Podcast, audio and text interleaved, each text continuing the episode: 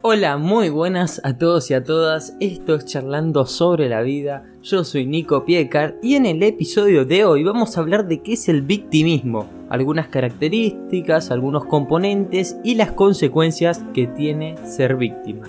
Así que empecemos. Todos conocemos a alguien que se hace constantemente la víctima, esa persona en nuestra familia, en nuestro grupo de amigos o círculo de conocidos que nos está recordando una y otra vez que le hicimos algo malo en el pasado, pese a que también son muchas las cosas buenas que hemos hecho por ella a veces. El victimismo es un tipo de mentalidad que a niveles extremos puede ser considerado patológico. Se han realizado varios estudios para tratar de abordar de forma más científica este constructo.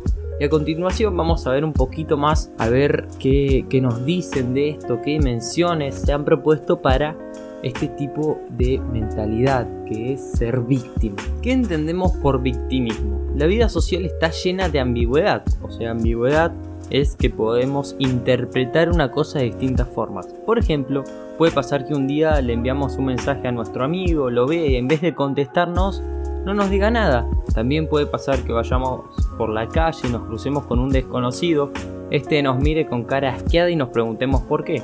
Estas situaciones se pueden interpretar de muchas formas en función de lo que nos haya enseñado nuestro contexto sociocultural y nuestras propias características de la personalidad.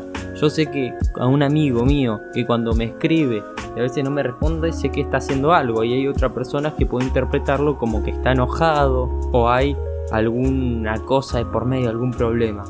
Eso es lo que nos enseñó nuestro contexto y también nuestra cultura. Puede que pensemos que nuestro amigo no nos ha contestado porque está enojado, como decía, o porque le estamos molestando. También puede darse el caso del que el desconocido que nos cruzamos y nos miró con mala cara le hayamos dado asco o no podía evitar esa, esa mueca de provocación ante nosotros, pero no sabemos qué le pasó antes. Tal vez viene a ver algún hecho desagradable, está decompuesto, está enfermo y justo se dio. Como decía, son interpretaciones. Sin embargo, lo más probable es que nuestros amigos nos haya dejado en visto porque se olvidó de contestar o porque estaba ocupado o porque ha pasado algo. Entonces las situaciones se interpretan.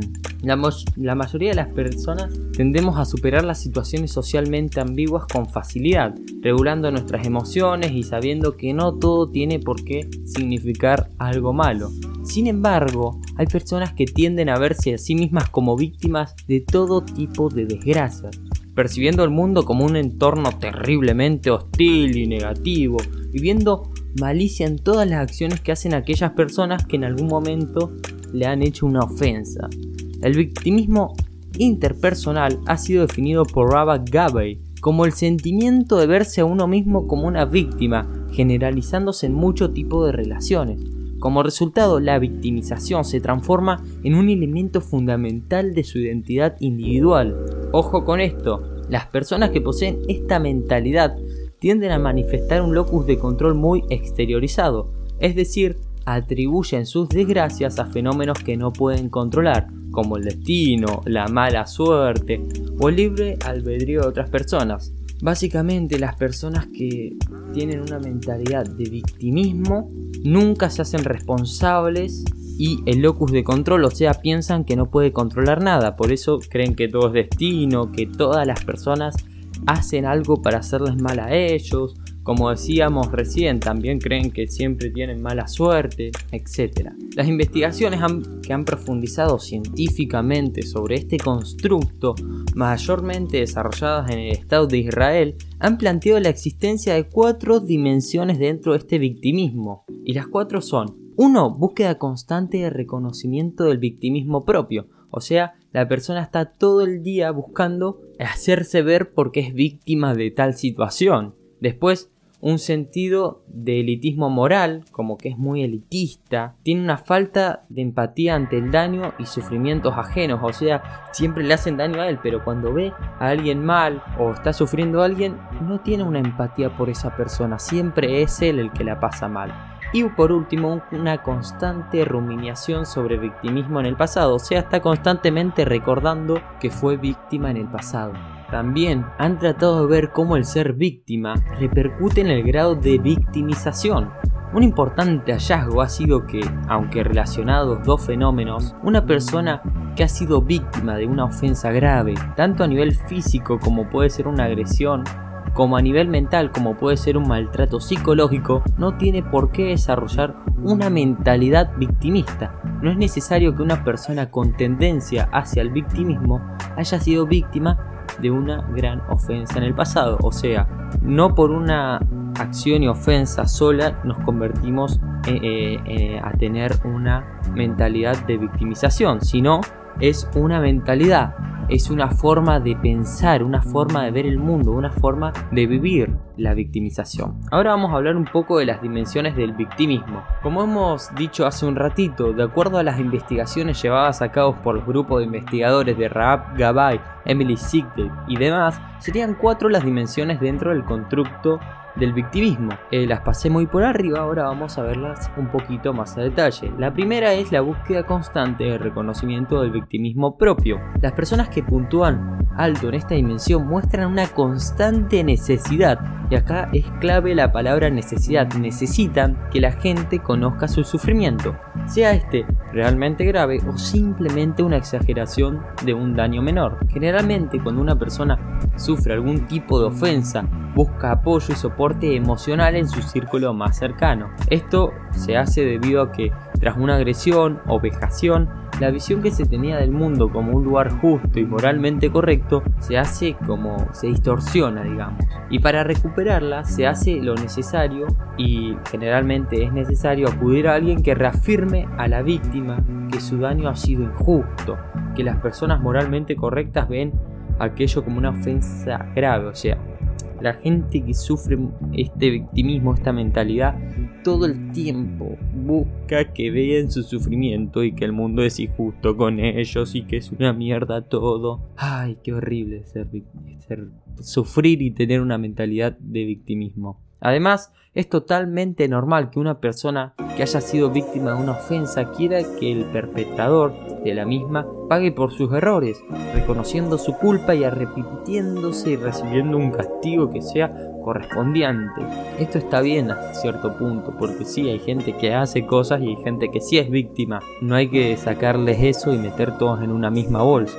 La validación del daño recibido y reconocimiento por parte del ofensor se ha estudiado en pacientes, viéndose que cuando alguien lo ha hecho eh, y ha reconocido su error y el entorno de la víctima empatiza con ellos y su proceso de recuperación en terapia se acelera, o sea, ponele que a vos te golpean, hubo una pelea y después el que te lastimó reconoce sus errores y todo y va y pide disculpas, entonces el entorno del golpeado va a empatizar con ella y es más rápido el proceso de recuperación. Segunda característica es el sentido de elitismo moral. Ahora van a ver bien qué es esto. Altas puntuaciones en el sentido del elitismo moral implican un mayor grado de autopercibirse como una persona de recta e inmaculada moralidad, viendo a los demás como seres inmorales. Es frecuente que las personas victimistas acusen a los demás de ser personas incorrectas, injustas, egoístas e inmorales, viéndose a sí mismas como superiores a ellas y tratando de controlarlas mediante quejas y reproches de sus conductas. Básicamente es esas personas que culpan a la gente que hace por hacer, a la gente que no hace por no hacer, es la gente que dice no porque las clases altas no pagan y son injustos, el sistema es esto, es culpa de los políticos, es culpa del Estado, es culpa de mi papá por no.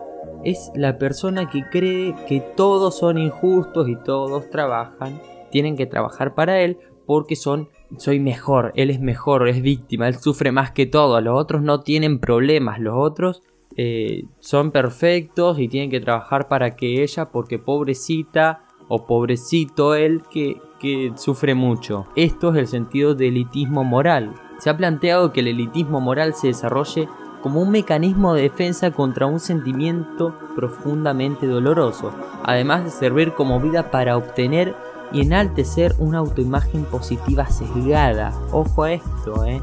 Es algo que hace el cerebro, pese a que pueden tender a ser personas agresivas y con impulsos destructivos. Las personas que puntúan alto en el elitismo moral proyectan estos rasgos en los demás y siempre se ven como personas perseguidas, vulnerables y moralmente superiores. Son esas personas también que te dicen, no, tu punto de vista está mal, por esto, por esto, y a mí me haces mal, y vos me estás culpando y me estás maltratando por esto. Hay que diferenciar, hay gente que sí le pasa y que sí es víctima de ciertas cosas. Pero no podemos estar culpando todo el día a los demás o por su forma de actuar o por su forma de creer y creer que nos están haciendo a nosotros y que nosotros somos siempre víctimas. Tercer rasgo de las personas victimistas es la falta de empatía ante el daño y el sufrimiento ajenos. Las personas que puntúan alto en esta dimensión están preocupadas con su propio victimismo, olvidándose de que los demás también pueden ser víctimas. Se ha visto que las personas más victimistas que realmente han sido víctimas tienden a legitimar su conducta agresiva y egoísta con los demás, ignorando el sufrimiento ajeno o menospreciándolo. Esto ya lo dije, son las personas que piensan que los demás no sufren o que menosprecian el sufrimiento o el dolor de los demás. Siempre están ellos primeros y siempre sufren ellos. De acuerdo con las investigaciones realizadas por el grupo de Emily Siktek, las personas con este tipo de victimismo creen haber sufrido tanto que ya no tienen la necesidad de respetar o sentir empatía hacia los demás. O sea, como yo sufrí tanto, no, no te respeto o no puedo sentir empatía por vos porque no sentiste lo mismo que yo. Es idiota, es, es un cerrarse. Incluso son capaces de rechazar ayuda a los demás porque consideran que no se lo merecen, que tampoco es para tanto.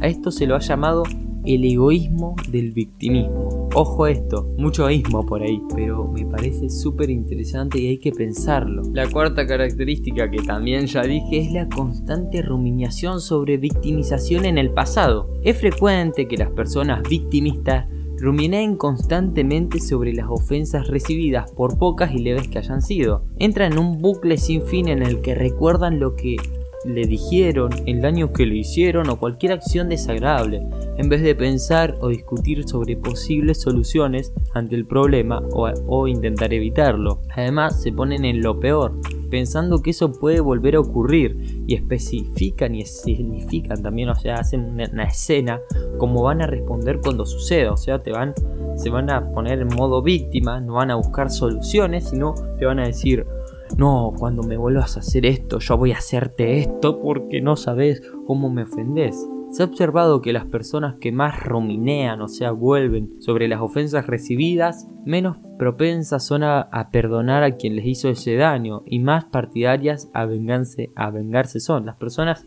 victimistas son muy vengativas también. Ahora vamos a hablar un poquito de las consecuencias de esta mentalidad. Ya vimos los rasgos, lo que pasa cuando las personas son víctimas, lo que suelen hacer. Pero ¿qué consecuencias tienen? En un conflicto interpersonal, todas las partes implicadas intentan mantener una autoimagen moral positiva. Es decir, tanto si se es víctima como si se es agresor, lo normal es que todos se vean a sí mismos como que tienen razón. Así pues, se pueden crear dos realidades subjetivas. Por un lado, las personas agresoras tienden a minimizar el daño que han hecho, mientras que las víctimas tienden a maximizarlo viendo en las acciones de sus ofensores algo arbitrario, sin sentido, inmoral y más grave de lo que son. O sea, el que agrede dice que no fue para tanto y el que lo sufre dice que fue mucho más de lo que realmente es. El grupo de Gabay detectó tres tipos de sesgos que se dan como consecuencias de poseer una mentalidad victimismo. El sesgo de interpretación, que es el sesgo... ¿Qué es este sesgo? Tiene que ver con el grado en el que se percibe la gravedad de la ofensa en la situación social. Se ha visto que las personas más victimistas interpersonales, o sea, entre personas, ven todas las ofensas como auténticos ataques personales por muy leve que sean, es decir, las interpretan de forma exagerada, que es lo que estábamos diciendo. Dicen un comentario, se sienten tocados y como que fue un ataque a esa persona y a todo. Después tenemos en segundo lugar la atribución de conductas dañinas. Es un sesgo muy común entre las personas con victimismo interpersonal, o sea, con otras personas, elevado a atribuir intenciones dañinas a las acciones de los demás combinadas con cierta paranoia, es decir, piensan que el mundo les va a acabar haciendo daño, es lo que les decía antes. Piensan que todo, todo, todos hacen cosas el mundo conspira contra ellos y todo le va a hacer mal a ellos. Y el tercero es el sesgo de memoria. Se ha visto que las personas con alto victimismo tienden a recordar eventos más negativos. Esto se ha estudiado experimentalmente, viendo que el tipo de vocabulario se le viene a la cabeza a las personas que puntúan alto en este conducto cuando se les presenta diferentes estímulos, tanto sociales como neutros. Se observó que tendían a recordar más palabras que representan conductas y sentimientos relacionadas con el daño, con la traición, la ira, la decepción y recuerdan emociones negativas mucho más fácilmente. Ahora vamos a hablar un poquito de las causas del victimismo. Los factores detrás de una persona que es victimista son varios. Como hemos comentado, el haber sido víctima de una ofensa no siempre implica acabar teniendo una mentalidad victimista ni al revés. Lo que sí se ha visto es que estos dos fenómenos podrían estar relacionados y en caso de darse juntos incrementarían potencialmente las conductas victimistas todavía más. Es, es algo que se complementa, lamentablemente. Se ha visto que un factor que podría estar detrás de desarrollar una mentalidad victimista es el de poseer una personalidad ansiosa. Este tipo de personas tienden a ser muy inseguras y buscan la aprobación y validación de los demás. Al buscar esa reafirmación continuamente, están llenos de dudas sobre su propio valor social. O sea, es un problema de ansiedad y autoestima también que viene, y amor propio, con lo que cual al mínimo acto desagradable que le hagan, los demás lo perciben como un ataque personal y su estabilidad emocional, que ya de por sí es poca, se desmorona. O sea, una persona ansiosa, insegura, sin amor propio, sin, sin autoestima y cuando la más mínima eh, dicen algo que puede ser ofensivo para ella, se le derrumba todo y busca reafirmarse a través de ser víctima. Bueno, se me hizo largo el podcast, pero quería dejar muy en claro, si estoy seguro que conoces a una persona que es victimista, yo personalmente trato de alejarme porque contamina mi entorno y no va con mi, forma de ser eh, espero que estas personas puedan ir a un psicólogo y cambiar la mentalidad, que no es imposible, porque es, como ven el mundo y es como funcionan en este, y yo generalmente no. Ah, trato de alejarme de personas que son así porque te sacan más de lo que te dan y no tampoco se ofenden a la más mínima. Acaba de entrar mi perro a la pieza. Hola Marcus, saluda. Bueno, espero que te haya gustado, hayas aprendido y que alejes a las personas tóxicas porque si no te van a chupar mucha energía. No lo digo yo, lo dicen las investigaciones y yo también desde mi experiencia personal. Nos vemos en el próximo episodio. Te ha saludado Nico Piecar. Chao.